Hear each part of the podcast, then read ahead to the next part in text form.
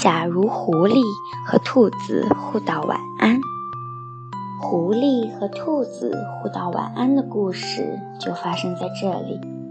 在一个丘岗上，坐着一只焦急的小野兔。它急什么呢？原来它出来蹦的，找不着回家的路了。就在这时候，一只大狐狸发现了它。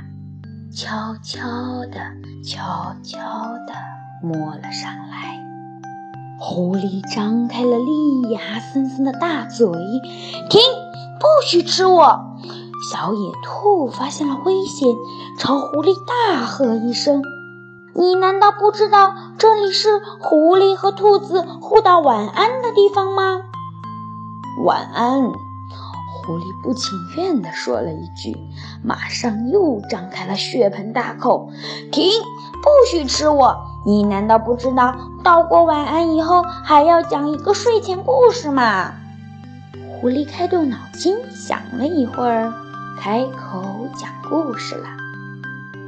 在狐狸和兔子互道晚安的地方。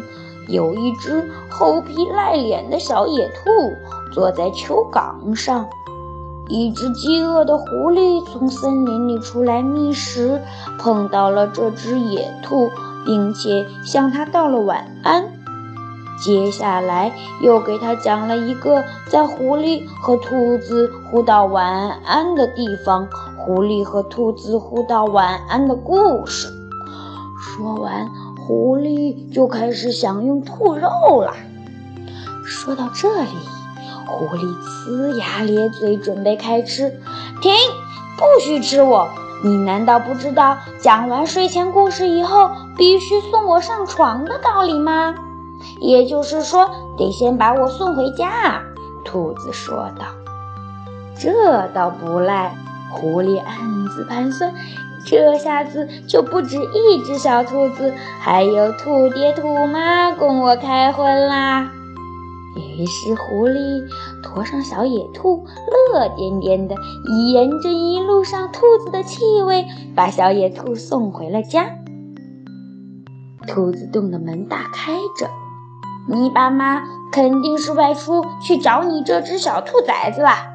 这会儿我已经饿得肚子咕咕叫了，我等不及了。狐狸伸出血红的舌头，舔舔嘴唇，恶狠狠地对着小兔子说：“停！你不许吃我！”小野兔叫道：“你难道不知道，你还应该给我唱一首催眠曲吗？既然你已经给我道过晚安，就必须得也唱一首催眠曲。”狐狸叹了一口气。不情愿地唱起催眠曲来，呜呜呜呜，嗯，唱着唱着，狐狸的声音越来越轻，后来哼哼声变成了呼噜声，它睡着啦。不声响起，兔爸爸和兔妈妈进了家门。小兔子见到爸妈回来，飞快地从小床上跳起来，一下子扑到妈妈怀里。兔爸爸看到坐在小床边呼呼大睡的狐狸，惊愕地说不出话来。兔爸爸急忙操起擀面杖，就来砸狐狸的脑袋。可是小兔子悄声地说道：“别砸，知不知道这里是狐狸和兔子互道晚安的地方？”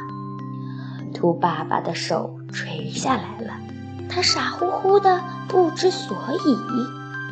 他们三个一起动手，竭尽全力把沉睡中的狐狸拖出了兔子洞。